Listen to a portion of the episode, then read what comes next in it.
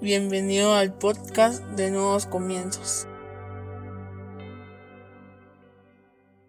Bienvenidos sean todos y cada uno de ustedes una vez más a Nuevos Comienzos. Qué alegría tenerlos con nosotros este día. Hoy vamos a hablar sobre coherentes. Para eso yo te voy a invitar a que vayas a tu Biblia y que busques el libro de Santiago capítulo 1 a partir del versículo 22 en la versión NBI. Santiago 1, 22 en la versión NBI dice, no se contenten solo con escuchar la palabra, pues así se engañan ustedes mismos. Llévenla a la práctica. El que escucha la palabra pero no la pone en práctica es como el que se mira el rostro en un espejo y después de se va y se olvida enseguida de cómo es. Pero quien se fija atentamente en la ley perfecta que da libertad y persevera en ella, no olvidando lo que ha oído, sino haciéndolo, recibirá bendición al practicarla. Cierra tus ojos, vamos a orar. Padre, en el nombre de Jesús te damos gracias, Señor, por el privilegio que nos das de escuchar tu palabra. Te pedimos que hables a nuestra vida, a nuestra mente, a nuestro corazón, a nuestro espíritu, que renueve nuestros pensamientos, que nos permita, Señor, comprender a cabalidad todo lo que tú quieres enseñarnos este día. Pero sobre todo, que lo que hoy aprendamos lo podamos llevar a la práctica por medio de obras en nuestra vida diaria, para no solo ser oidores de tu palabra, sino hacedores de la misma en el nombre poderoso de Jesucristo. Amén y amén. Como te digo, hoy vamos a hablar sobre coherentes. Yo no sé si alguna vez tú, cuando estabas estudiando, tu maestro, tu catedrático te decía, estudien para que en el examen les vaya bien. No importa que, que estén aquí todos los días, si ustedes no estudian, no van a ganar el examen, no van a pasar el año. Tienen que poner en práctica y más aún el maestro o el catedrático de matemática que decía practiquen una y otra vez practiquen, practiquen, practiquen. Solo con la práctica ustedes van a superar las matemáticas. Yo tuve no sé cuántas materias de matemáticas en donde a todos mis catedráticos los oía decir exactamente lo mismo. No hay un solo método para hacer las cosas, practiquen una y otra y otra vez hasta que se les quede, hasta que ustedes encuentren la lógica de cómo hacer las cosas. Todo está en el procedimiento y no en la respuesta. Cuando ustedes aprenden bien el procedimiento, cuando ustedes practican bien el procedimiento, van a dar la respuesta adecuada. Yo no sé si a ti te ha pasado, no sé si alguna vez has practicado algún deporte o has practicado algo en específico. Después de muchas repeticiones, después de estarlo haciendo constantemente, tú llegas a hacer cosas sorprendentes comparado con los seres humanos normales que no practican eso que tú has estado haciendo. Recuerdo cuando nosotros llegamos por primera vez al gimnasio de karate. Ese primer día yo salí de ahí con un ojo morado. ¿Por qué? Porque el sensei me puso a pelear con alguien que ya tenía una cinta muy avanzada. Yo no sabía ni siquiera cómo mantener la guardia, no sabía ni cómo cubrirme los golpes. Y en el primer puñetazo que me tiró el, el oponente, me golpeó el ojo y me lo dejó morado como por 21 días más o menos. Con el pasar de los años, 16 años después, obviamente era totalmente diferente. Aprendí a cómo mantener la guardia, aprendí a cómo doblar mi rodilla antes de patear, cuál era la técnica para patear, cuál era la técnica para evitar alguna patada, evitar algún golpe. Sabía perfectamente cómo golpear a alguien que tenía la guardia puesta, sabía los diferentes ataques que había ensayado durante tanto tiempo, 15, 16 años de práctica. Entonces la práctica nos va haciendo mejores, la práctica a nosotros nos va haciendo personas que vamos conociendo y vamos haciendo las cosas de una manera más fácil que a los demás, a los que no practican. Uno de los grandes problemas que hoy en día afrontamos como iglesia es que la gente no practica la palabra. La gente desafortunadamente solo llega a escuchar la palabra, pero se les olvida practicarla. Llegan a escuchar un mensaje a nuestras iglesias y cuando salen se olvidan de ese mensaje, no lo toman y comienzan a practicar. Hay personas que han oído toda la vida sobre el perdón, pero les cuesta perdonar. No se apresuran a perdonar, sino todo lo contrario, buscan la excusa perfecta para no perdonar. Hay personas que toda la vida han estado escuchando sobre compartir lo que Dios nos ha dado, las bendiciones que Dios nos ha dado, y esas personas no comparten, sino todo lo contrario. Solo quieren para ellos, quieren más y más para ellos, solo viven demandando más para ellos y nunca dan absolutamente nada. Hay personas a las que se les ha dicho que hay que honrar a su padre y su madre, no importando qué, pero que al final del día terminan odiando a su papá, haciendo de menos a su mamá, avergonzándose de ellos, y pareciera que nunca se les ha predicado sobre esto. Eso es lo triste que ha estado sucediendo en la iglesia y no importa la religión en la que estemos. Desafortunadamente, en todas las religiones del mundo, en todas las iglesias del mundo, vamos a encontrar personas que solo escuchan la palabra y no lo llevan a la práctica y entonces dejamos de ser coherentes. Somos asistentes asistentes a alguna religión o somos asistentes a alguna iglesia, pero pareciera que no aprendemos absolutamente nada. ¿Por qué? Porque nuestra vida no está siendo coherente, no estamos practicando la palabra de Dios y nos cuesta muchísimo más hoy en día a los jóvenes. Los jóvenes pareciera que se transforman cuando están en su vida online, pareciera que se transforman cuando están en sus redes sociales, pareciera que se transforman cuando están con sus amigos, pareciera que se transforman dependiendo del ánimo de la crisis existencial por la cual están pasando en este momento. Desafortunadamente, simple y llanamente vemos personas que están todo el tiempo haciendo algo totalmente diferente a lo que se les predica, algo totalmente diferente a lo que se les ha enseñado. ¿Sabes por qué? Porque hoy piensa que la palabra no se debe de aplicar, que la palabra no debe ser practicada en nuestros diferentes ámbitos de vida. Hoy vemos hasta políticos religiosos que en el momento de votar por alguna ley o en el momento de hacer algo traicionan sus principios cristianos con tal de obtener un buen puesto, con tal de obtener algún lugar más alto en la jerarquía política de Guatemala. Desafortunadamente, hoy más que nunca, hemos visto cristianos que han abandonado sus principios. ¿Por qué? Porque nunca los han practicado. Desafortunadamente, a lo largo de la historia vemos cristianos que verdaderamente pusieron en práctica la palabra de Dios, pero son los menos. Por eso digo desafortunadamente, porque son los menos. La gran mayoría fuimos cristianos que en todo el tiempo que pertenecimos a la iglesia nunca hemos puesto en práctica la palabra. ¿Y qué pasa si no ponemos en práctica la palabra? La olvidamos. Es como que hoy, si tú no has practicado las tablas de multiplicar, te pregunte yo sobre cuánto es 7 por 7 y tú me vas a decir, pues yo creo que son 37, por poner un ejemplo y no tenemos esa agilidad que teníamos cuando estábamos pasando el curso. Si hoy te pongo a despejar una variable, posiblemente te vas a tardar muchísimo más tiempo que el día que lo estabas estudiando. O si te pongo a hacer una integral, una derivada, etcétera, etcétera, etcétera, posiblemente tú ya no te vas a recordar. Hay cosas de las cuales yo estudié que como no las practico todos los días, las he ido olvidando. Y eso es lo que pasa con la palabra de Dios. Que cuando nosotros no la hacemos parte de nuestra vida, vamos a ir olvidando la palabra de Dios. No porque no nos la hayan enseñado, no porque no nos hayan indicado qué era lo que decía la palabra de Dios, sino porque simple y llanamente la dejamos en el olvido. Y desafortunadamente eso ha hecho que muchos cristianos hoy en día, que apenas tienen la etiqueta de ser cristianos, parezcan más otro tipo de personas y menos el ser cristiano. Se ha exponenciado muchísimo este mal en esta generación, ya que esta generación no le gusta comprometerse. A esta generación no le gusta el compromiso, no le gusta tener que hacer algo por largo tiempo. Piensan que también la religión que también la palabra de Dios los está obligando a vivir una vida que ellos no quieren, una vida que piensan que al final solo es de compromiso y no obtienen nada, porque desafortunadamente como seres humanos la sociedad nos ha enseñado de que yo me comporto de una manera para recibir algo. Y lo que ofrece el Señor es la vida eterna, nada más y nada menos que la vida eterna. Pero es hasta el momento que nos vamos a morir, es en el momento en el que vamos a partir de esta tierra que nosotros vamos a saber si fuimos o no fuimos verdaderos cristianos, si tenemos la vida eterna o no la tenemos. Desafortunadamente nadie ha vuelto de la muerte, como para decirnos si tenemos razón o no tenemos razón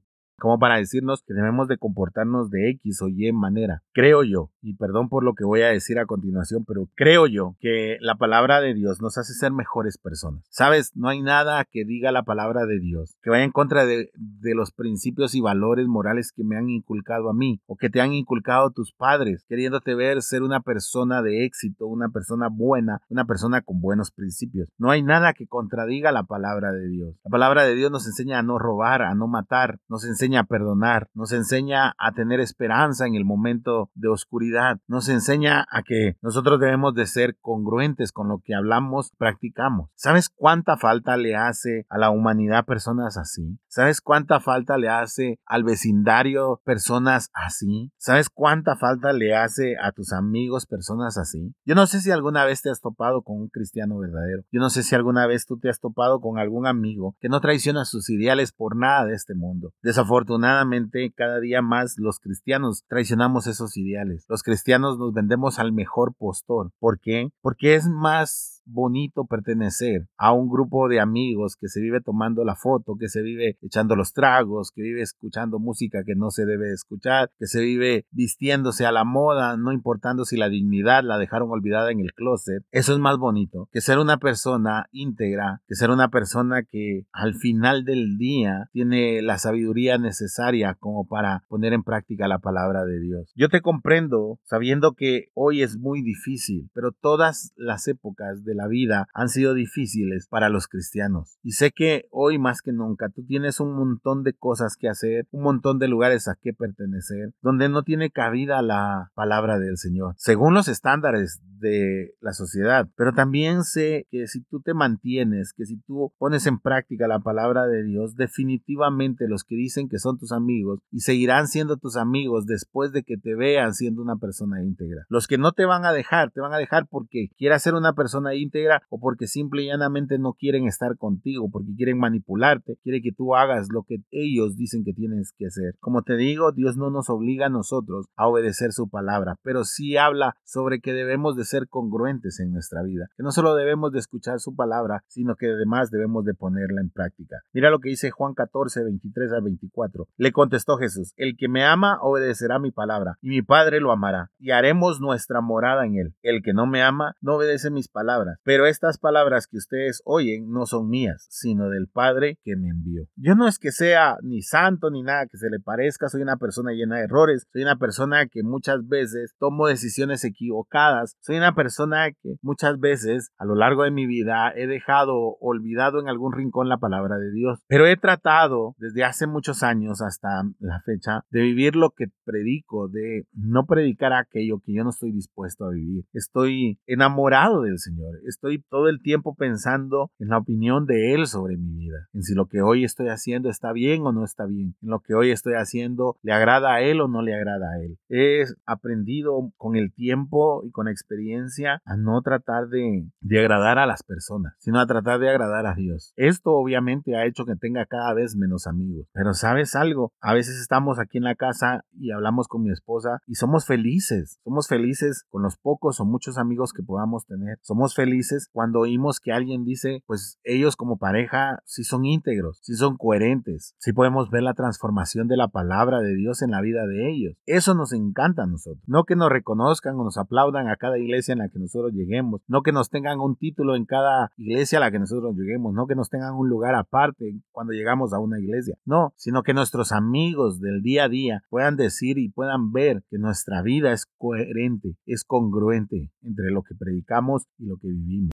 ¿Cómo está haciendo tu vida? ¿Cómo está trabajando Dios en ti? ¿Realmente estás dejando que Dios haga la obra en tu vida? ¿Realmente estás dejando que Dios ponga en práctica su palabra en tu vida? ¿O solo simple y llanamente vas a cumplir un requisito a la iglesia? Hoy, desafortunadamente, no hay iglesia física, solo virtual, a causa de la pandemia. Pero tú ves al montón de cristianos peleando, al montón de políticos peleando, que cómo se van a cerrar las iglesias, que por qué se van a cerrar las iglesias, que todos debemos de congregarnos ¿Pero para qué? La pregunta es ¿para qué? ¿Para ir a saludar a la muchacha o al muchacho que me gusta? ¿Para tener la excusa de, ah, es que yo soy cristiano? ¿O realmente para que lo que hoy aprendamos lo podamos llevar a la práctica? Yo no sé. Yo sé que la palabra dice que es bueno que nos congreguemos, pero también la palabra dice que debemos de obedecer a nuestras autoridades. Lo que vas a aprender físicamente en el templo, lo puedes aprender físicamente escuchando el podcast, escuchando un servicio en línea, que lo pongas en práctica y que seas coherente. Después comienza a pelear y a decir, ah, bueno, lo ideal sería que no quitaran las iglesias. No, lo, no es que lo hagan a propósito, no es que no quieran que la gente crea en el Señor, por supuesto que sí, pero ha habido estudios en los que dice que muchos de los focos han sido en las reuniones de iglesias. No podemos cambiar eso. Por eso te decía, es más importante hoy ser un cristiano coherente que ser una persona que simple y llanamente pelea por algo que en apariencia es, pero no lo es. Creo que ha llegado el momento y el tiempo en el que debemos de cambiar, que tú debes de cambiar, que yo debo de cambiar,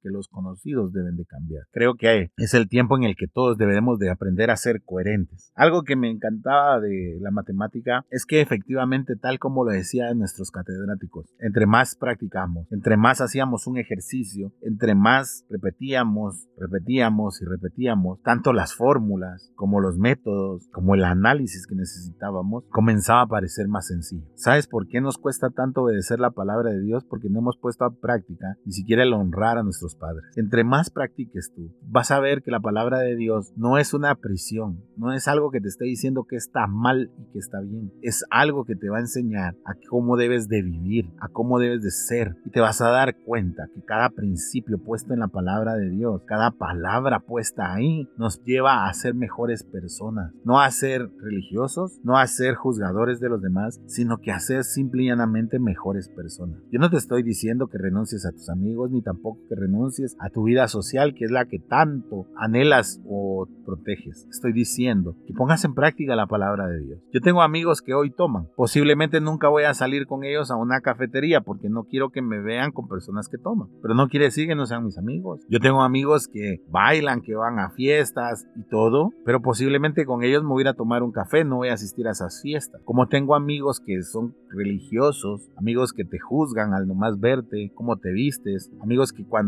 han visto que llego sin corbata a la iglesia empiezan a hablar cosas y que posiblemente pues lo que yo tengo que hacer con ellos es amarlo. Por eso te digo, el obedecer la palabra de Dios ponerla en práctica no es pelear con el mundo, es hacer mejor al mundo, porque vas a ser mejor tú. Y siempre hemos hablado en nuevos comienzos. No se trata de ser la mejor iglesia, no se trata de ser los mejores cristianos, se trata de que tú tengas la mejor versión tuya delante del Señor. De eso se trata. Así que hoy mi invitación es a que seamos coherentes. Sé coherente. O tú eres de los que ha criticado también a los cristianos diciendo cómo me caen de mal los cristianos. Parecen hipócritas. En las iglesias son unas cosas y afuera de las iglesias son otras. Tal vez tú lo has dicho, pero la pregunta hoy, ¿tú eres así? ¿O tú eres un cristiano que en todo tiempo, dentro de la iglesia, fuera de la iglesia, con amigos de la iglesia, sin amigos de la iglesia, con amigos de cualquier otro lugar, tú estás siendo coherente? ¿Tú estás siendo una persona que a la luz de la palabra de Dios eres transparente? ¿Que pones en práctica lo que aprendiste este domingo, lo que aprendiste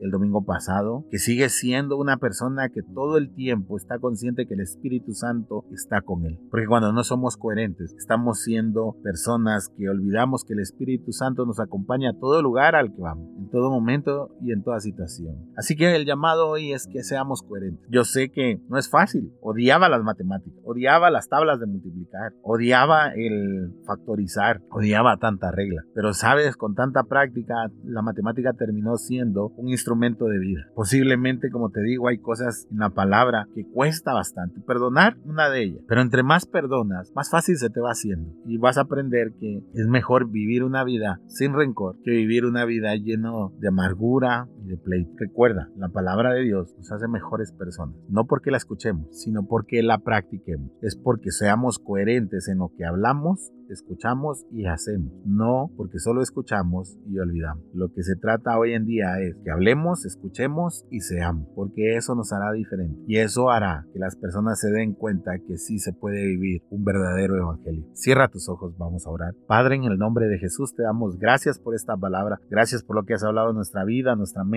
a nuestro espíritu. Gracias Señor porque sabemos que debemos de ser coherentes. Nos ha costado, nos cuesta Señor muchas veces, a veces por nuestra reacción, a veces por nuestro temperamento, a veces porque la otra persona no ayuda tampoco, Señor. Pero hoy queremos venir delante de ti a pedirte que tú obres y que tú ministres nuestras vidas, que nos permita, Señor, poner en práctica todo lo que escuchamos en la iglesia, tu palabra, que estemos practicando constantemente en nuestra vida diaria tu palabra. ¿Para qué? Para que algún día podamos estar contigo en la eternidad. Señor, no, que, no es que hoy renunciemos a nuestra actividad social, sino todo lo contrario, que vamos a incorporar tu palabra en nuestra actividad social, para ser ejemplo de los demás, para ser diferentes, pero sobre todo para ser coherentes entre lo que vivimos, escuchamos, decimos y actuamos. Gracias Señor, en el nombre poderoso de Jesucristo. Amén y amén. Espero que este podcast haya sido de bendición para tu vida. Yo te voy a pedir que lo compartas en tus redes sociales, que te suscribas en los diferentes canales en donde lo publicamos. Recuerda que por el momento no hay iglesia física, solo estamos por medio de los podcasts. Esperamos pronto tener la fecha en la que vamos a volver y esperarte ahí con los brazos abiertos. Que Dios te bendiga.